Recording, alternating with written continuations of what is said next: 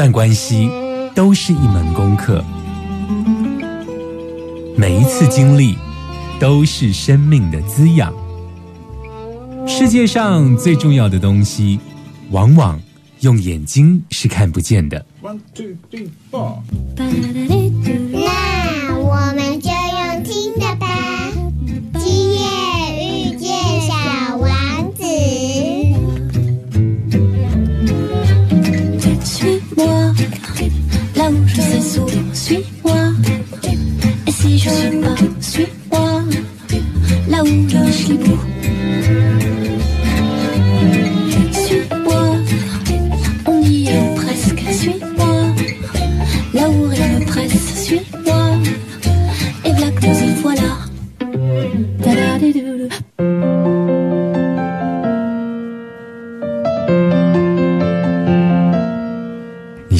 收听的是 FM 九九点一大千电台，今夜遇见小王子，我是阿光。哎，正式进入了这个六月了哈，听众朋友还记得你在今年年初的时候，所谓过年的时候，你的这个新年的新希望，你曾经许下过什么呢？每次我们只要在年初的时候，我们拿到了这个年历啊、桌历啊，或者是记事本，我们总是会对今年呢，在头脑里头会有一些规划。我今年想要达成什么样的目标哦？那现在已经过了一半哦，正式进入六月了，天气好热，对不对？那我们如果回想我们当时的这个新年新希望、新的目标，现在年过了一半了，到底完成了多少呢？如果我们连我们自己所设定的目标都不能完成的时候，阿光想问一件事情哦。为什么算命跟我们说的人生剧本，我们却会相信呢？您懂阿光在讲什么吗？主体都是一样哦，主体都在你手上哦。你可以在你的新年新希望，然后你的新目标，然后你可以没有完成。那为什么算命所说的人生剧本，他就必须要同样的照他的剧本走呢？所以有一个政治人物啊，他就是我们现在的行政院长苏贞昌哦。他最常讲的一句话就是：“人生的剧本早已写好，只是不能偷看，只能全力以赴哦。”人生的剧本真的不能偷看吗？阿光今天想要跟大家聊聊有关于人生剧本或者是算命这件事情哦。我要来介绍一个很特殊、属于阿光的这一个生命故事哦。嗯，其实如果你是在这个时代，然后你有特别关注这个身心灵相关课程的人哦，你都会知道，其实会有各式各样的课程来帮助你成长。然后他们对于这个所谓的人生剧本呢，有很多的不同的说法。有一些说法会说，呃，灵魂蓝图。那甚至有一些呢，是会说，我们来阅读属于你的阿卡西记录。也有人呢会说：“诶，我们来看看你的元成功哦。”但是今天阿光要跟大家谈的是一个来自于印度南部的一个小城市哦，这个是一个泰米尔族的一个纳迪叶。阿光在去年十月的时候啊，飞到了印度南部哦。其实印度很大嘛，它像中国一样，它其实是在早期呢，它并不是印度这样子一个完整的国家，它在整个南印度，在泰米尔族这个地方呢，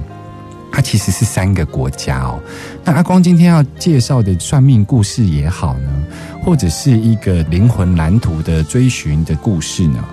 其实是发生在泰米尔族的这三个城邦里头。据说呢，在两千五百年以前呢，大家都知道印度是以印度教为核心哦。那印度教其实是一个多神信仰，所以他们有非常多的不同的神哦，可能有湿婆神，会有象神，各式各样的神。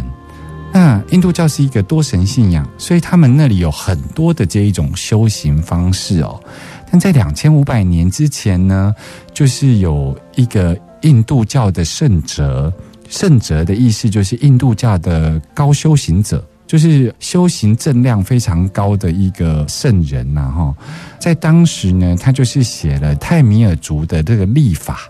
历法就有一点像我们现在理解的农民历，他就是写了这个历法，所以整个南印度地区呢，包括他们要播种啊，他们的医疗啊，他们的天象啦、关心啊，所有都是依这个历法在运作的哦。那泰米尔族这个圣人呢，他当时呢，就是因着这个部分呢，他就当时两千五百年前还没有纸张啊。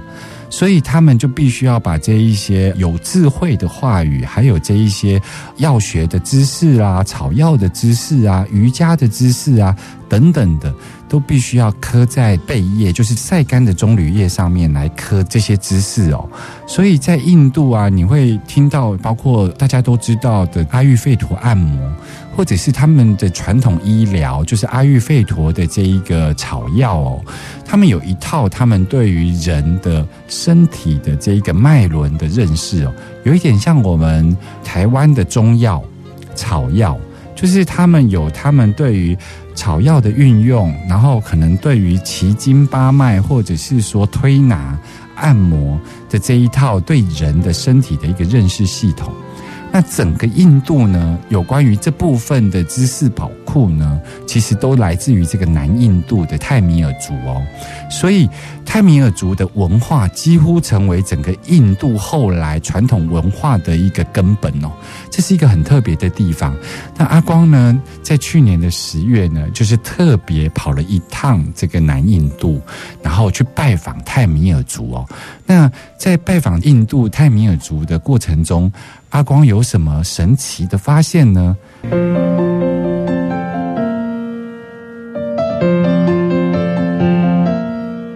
欢迎回到大千电台，今夜遇见小王子。我们今天节目中，阿光要跟大家介绍一个神奇的经历哦，是阿光真实的一个经历，就是拜访纳迪叶。纳迪叶呢？它怎么写呢？它的“纳”是接纳的“纳”，“迪”是安迪的“迪”，纳迪叶子的“叶”，纳迪叶，它其实是音译过来的。它在英文或在印度，它叫做 “nadi leaf”。就是纳迪叶，纳迪叶是一个什么样的东西呢？就是两千五百年呢，在印度教有一个圣人，他当时呢，就是把很多属于泰米尔族的这一些历法上的知识呢记录下来。他当时呢，就是记录下来了什么时间点、什么样的历法，然后他们必须要播种，然后什么时间点要收成，有一点像我们的农民历。然后他会透过关心，就是看着天象，然后他会写出人的这一个医疗，透过印度的脉轮，然后他的整个医疗体系，他把这些属于泰米尔族文化的知识宝库呢，都刻写在这一个纳迪叶上面哦。那他们为了把这一些传统的知识保留下来，可是以前的这个南印度这个地方呢，它不是印度整个国家，它其实是有三个国家。那在当时呢，这个圣人除了把这些记录下来之外呢，他也召集了十八个圣人，也就是他十八个弟子呢，他做了一件事情，也就是他为呃世界上的某些人类呀，去写下他们的剧本，然后他给这一些未来要出生的人类呢，去对他的剧本提出了某些建议，然后他把他的剧本全部的写出来哦。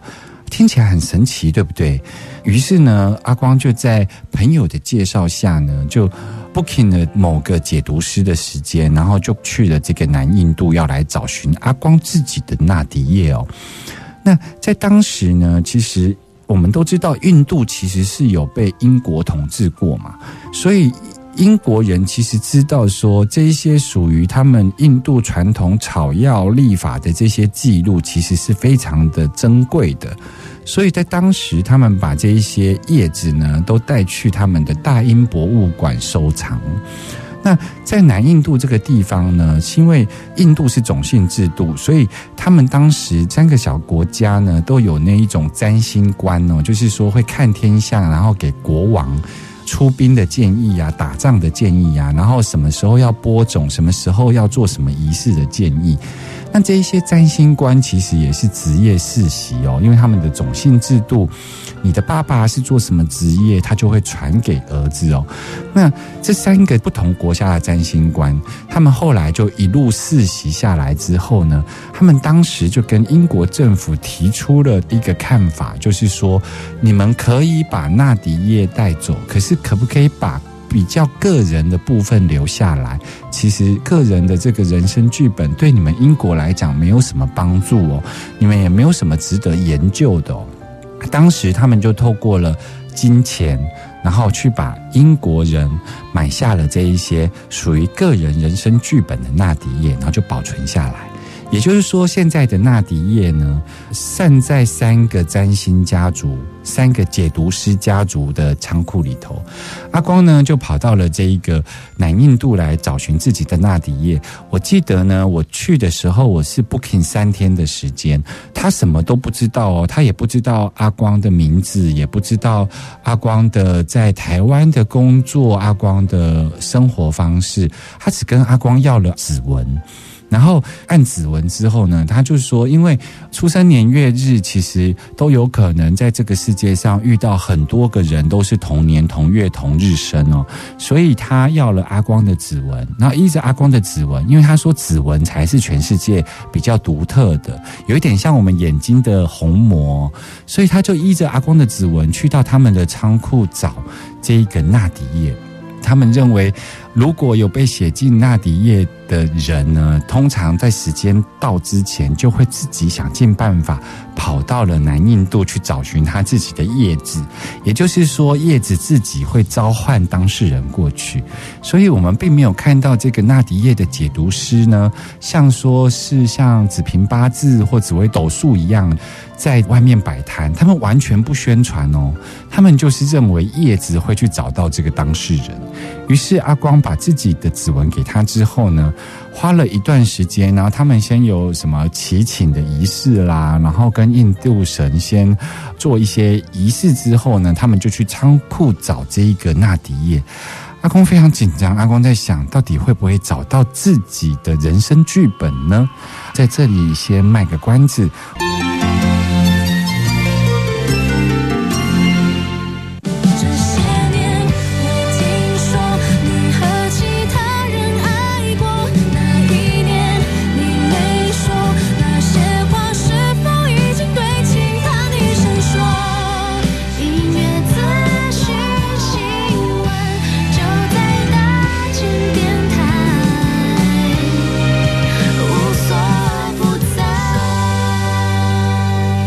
我是林心怡，你现在收听的是 Super 九九点一大千电台。今夜遇见小王子，遇见小王子。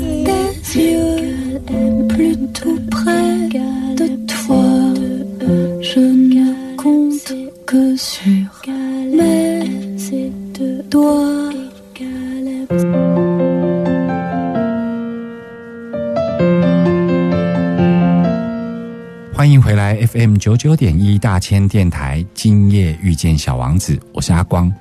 刚刚在上一趴的节目当中，跟大家聊到阿光到南印度去找这个纳迪叶，这个纳迪叶解读师呢，他跟阿光要了指纹，然后就去到仓库里头找寻那片叶子，花了一段时间，终于找到了三叠的叶子哦。这三叠的叶子摆出来，就说这三叠叶子呢是跟阿光的这个拇指的指纹呢有关系，但不见得里头会有阿光的纳迪叶哦，所以他就会跟我核对。那你知道吗？比方说，他就会打开这一捆的叶子，然后他就会说阿光已婚，然后我就会说 no，他就会把这一片叶子翻过去，他就会看第二张叶子上面的剧本，他就会说。阿光未婚，我就会讲 yes，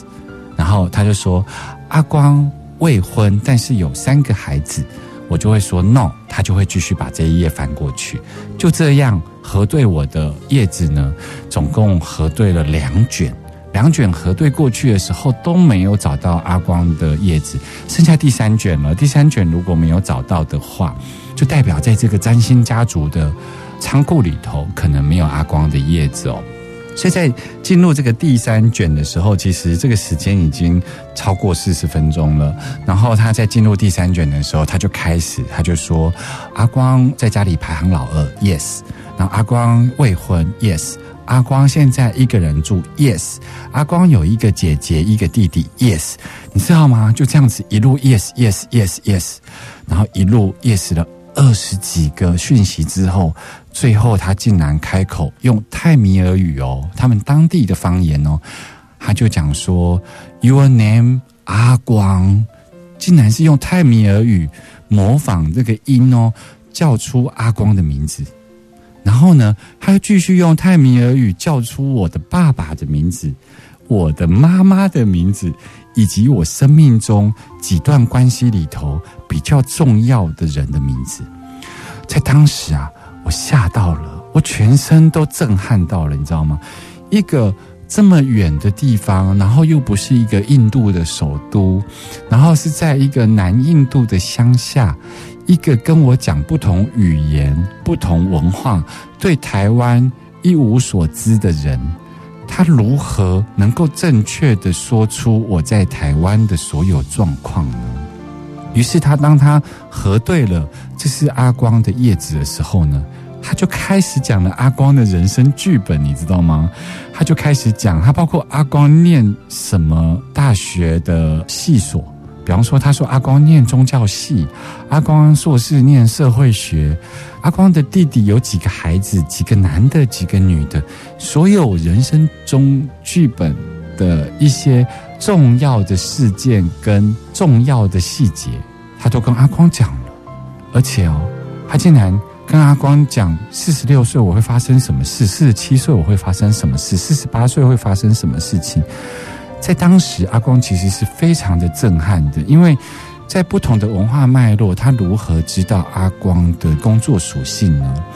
那我觉得还好，因为当时觉得他印度腔的英语，或者是他夹着泰米尔语哦。所以，如果我自己去，我可能会完全听不懂他要讲的是什么。所以阿光找了一个台湾翻译过去，所以可能在翻译上，呃，台湾人他其实是比较听得懂他讲什么之后，把它对应成台湾脉络里头的，比方说科系啊。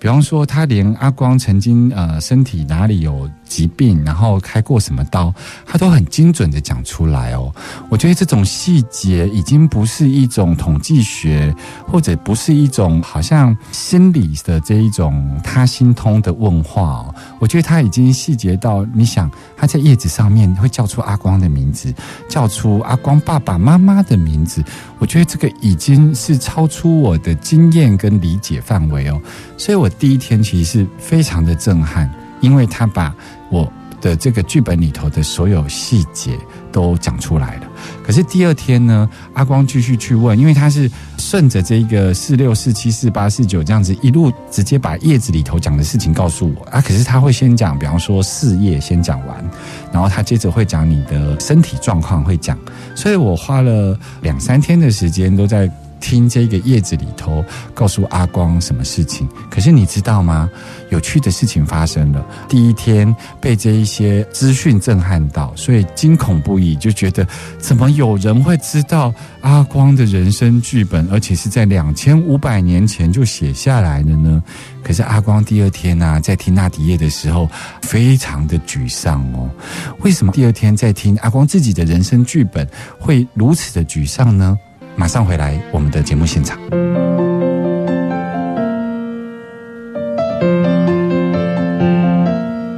欢迎回到大千电台，今夜遇见小王子。刚刚在讲说第一天呢，阿光对于这个纳迪叶的细节啊，如此的精准，其实是感觉到非常的震撼。于是阿光第二天呢，一大早又继续去到这个解读师的家族的家里头，然后继续呢，呃，没有念完的这个人生剧本哦。可是你知道吗？阿光在第二天呢，在听那个人生剧本的时候呢，其实感觉到非常沮丧。阿光为什么感觉到非常沮丧呢？不是因为拍苗，其实阿光的那个人生剧本听起来，如果是放在世俗的观点，应该还蛮好命的啦，吼。可是为什么第二天听完之后有一点沮丧呢？是因为你看哦，在这个地球上，在这个星球上，其实是有七十几亿的人口。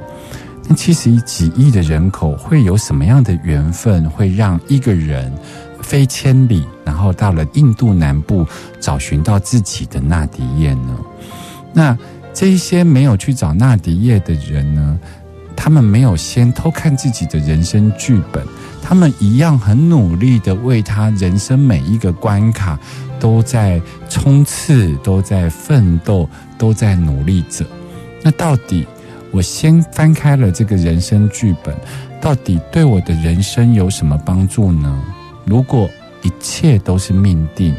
我觉得如果是宿命，那就不好玩了。我觉得如果一切都是宿命，那小王子来到星球，如果都按照他的故事的脚本走，他一定会在哪个星球遇到了哪一个人。如果他都事先知道了，他会遇到了国王，然后他会遇到了学者，他甚至会遇到了蛇，遇到了狐狸。如果他都知道了，我想他在不同星球间旅行，他应该会觉得不有趣吧。所以我在第二天呢，听完自己的这个纳迪叶之后呢，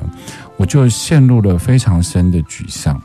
我在想，我看完了这一个人生剧本，到底我对我的人生有什么帮助？然后我这样子大老远跑一趟，我当初到底为什么？所以那个晚上啊，就在这样子沮丧中度过。然后因为当时去之前就 booking 三天，因为。他们呢，其实不确定能不能找到你的叶子，所以你就是 booking 时间。那有些人 booking 比较长，有些人 booking 比较短。如果你 booking 的时间内有找到叶子，他就尽量帮你解读。那所以它是一个算时间，然后算找到叶子的价钱。那因为阿光 booking 三天，当时就是担心说，如果没有找到叶子，可能还要跑第二个家族的仓库，第三个家族的仓库哦，所以。第三天，因为前一天沮丧嘛，第三天已经没有什么兴致想要去听了，你知道吗？所以阿光就问了解读师，就说：“你可不可以不要再跟我讲剧本里头有写的这一些世俗间的事情？你只要告诉我，这个人生剧本里头有没有写关于精神层面的、灵性层面追求的部分？有没有什么是要让我给我的提醒啊？”所以他当时呢跟我讲这一个纳迪叶的灵性篇的时候呢，他又让我豁然开朗。所以我第三天在解读纳迪叶的时候呢，我又重新找回了很特殊的一个力量。我感觉到整个人生是非常的清晰跟兴奋的。也就是说，他在跟我谈灵性篇的时候，他忽然之间他跟我讲到一件事情，他跟我讲说，你的灵魂在这辈子并没有要准备开悟哦。他讲这句话的时候，我相信有很多人，如果是在走身心灵界的人，他可能会听到的时候，会觉得有一点沮丧，就是我这么努力在修行，为什么我这辈子是不会开悟的呢？可是我很奇怪，阿光听到这一句话的时候，瞬间哦，瞬间阿光的身体忽然之间就松掉了。我听到了他告诉我说：“你的灵魂这辈子并没有要为开悟做准备。”我一听到的时候，我全身都松掉了。他用了一个非常特殊的比喻，他说：“你这辈子来这个星球上啊，其实你的人生功课呢的呈现形式，应该是要写一个脑残游记。”就说你应该是一个游记类的这一种方式来书写你的人生，然后这会是你的一个毕业作品，也是你的毕业论文的形式。可是你每次都把你人生中遇到的功课啊，你这一辈子在这个世界上所学习的这个事情啊，你都把它写成论文，你知道吗？所以你都把小小的应该经验的事情，你都把它过得特别的严肃哦。他用这样解释之后啊。阿公更了解刚刚那一个松是发生什么事。原来我一直在为开悟这件事情而努力，而当我知道我这辈子不会开悟的时候呢，我就会更尽情的去经验人生中给予我所有的美好跟挑战，而且我会更轻松的去面对每一个人生中的功课。所以这个松呢，对阿光来讲是非常大的收获，因为从那个时刻开始，就更能够像小王子一样，到每一个星球去游历，而不是汲汲营营的面对人生课题。马上回来。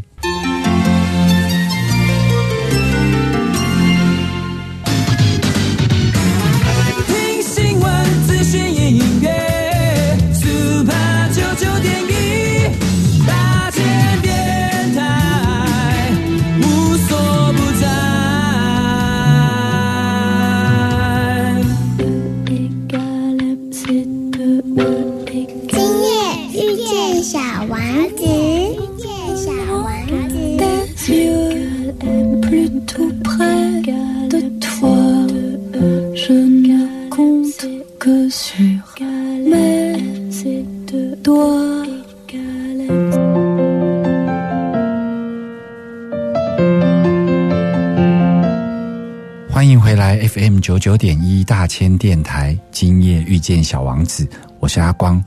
在今天的节目中，跟大家聊到了这个纳迪叶嘛，哈，在第三天的时候，听到了这个纳迪叶解读师在跟阿光聊有关于灵性篇的时候啊，他讲的这一句话对阿光非常有帮助。他在谈说，呃，你这辈子并没有要为开悟做准备。所以呢，整个人松了之后，我就问了解读师，我说：“纳迪叶他到底是不是宿命论啊？因为如果人生的剧本都这样走的话，可是我刚刚的那个松的经验又告诉我说，其实纳迪叶他其实是在对人生做某些的提醒，是非常有帮助的，它是有疗愈的。”那我记得这个解读师他跟我讲哦，他说纳迪叶其实并不是一个宿命论的谈法。他说，其实在此时此刻，我所念出来的剧本，其实是两千五百年前印度的圣人针对你此时此刻的饮食习惯，然后针对你此时此刻思考事情的方式，你此时此刻面对人、面对问题的处理方式。也就是人的习性啊，然后来跟你说，如果你的任何行为习性都不改变的话，你的人生剧本是长这样的。但是他透过了这样提醒之后，比方说你的饮食习惯改变了，你不抽烟了，然后你本来会发生的生病，可能就会改变了。所以他就在讲说。如果你的习性、你的思维方式，然后你的生活习惯改变之后，你的人生剧本就可以改变。只是说你是那一个被圣人所拣选的，要做人生剧本的提醒哦。这就是阿光的这一个纳迪叶真实经验。但是阿光为什么今天要跟大家聊聊这个纳迪叶呢？因为他这件事情其实到最后。还在谈选择的意志，这就像是我们面临全世界各式各样的占卜方式啊、算命方式啊，你是不是能够越算越好命的一个关键哦？像我认为啊，算命就是要越算越好命。如果你对算命这件事情嗤之以鼻，然后你想要自己面对人生，那也没关系，你就是要长好力量，然后准备好面对人生的所有关卡。但是如果你是一个对自己的呃生命态度非常的开放，然后你也会别人介绍的时候，你也会不管是紫微斗数、紫平八字、占星、易经、塔罗牌，各式各样算命的方式哦。如果你都想要去体验，请记得阿光跟您说的这件事情：算命一定要越算越好命。为什么呢？算命的时候一定会说到很多动听你喜欢听的，你希望那个就是你人生中的自己。他可能会说你考试考得上，他可能会说你未来的事业运很好，他可能会认为你的考运会很好，他会跟你讲你什么时候会结婚，幸福美满。如果你听到任何一个算命师口中跟你说到你会好命的事情，而且是你欣然接受的事情，请记得把它记到你的灵魂里，把它记到你的心里。而且你就是要相信，你就是会如他口中说的这么好命。代表什么呢？代表你的人生中的某些习性啊，正在创造你未来可能好运。所以你要保留你人生中的某些习性。那如果你算命里头偶尔会讲到你不好的事情，他跟你提醒的时候，我们不管未来会不会发生哦。如果他跟我做了这样的提醒，那我就会在这件事情上呢，我也不会吓自己，可是我会很开放的、很微笑的，然后很准备好的，即便这件事情真的发生，可是其实我已经准备好了。我可能不会那么匆忙，我可能不会那么紧张，我会笑笑的看这一切真的来了，它真的发生了。那我希望我表现得更好，我能够从容的度过难关。这也就是阿光在这一次拜访纳迪叶之后的一个心得。所有的人生剧本，如果它真的是宿命论，那么你算命一定要越算越好，因为好的。你要把它刻画进你的灵魂里头，不好的，你有更从容的方式去面对眼前即将要面临不好的人生。说到这个纳迪叶来看这个人生剧本哦，在今天节目中，阿光有跟大家提到说，他其实完全不知道阿光来自于哪里，什么样的生活文化背景哦，他只跟阿光要指纹哦，然后他就可以精准的说出了人生剧本哦。那这让阿光想到另外一件事情，也是阿光真实碰到的，就是阿光有朋友，他其实是一个占星师哦，他在台湾，在台中，在帮人家做这个西洋的占星。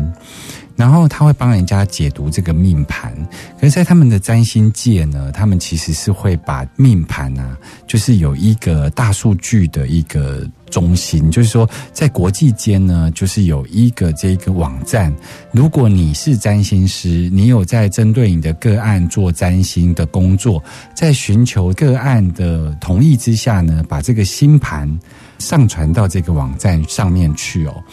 那。上传上去之后，就会发生一件事情，就是世界各地的人可能都会有同年同月同日生的人，然后他们的星盘跟他们在不同国家，他们会发生什么事情？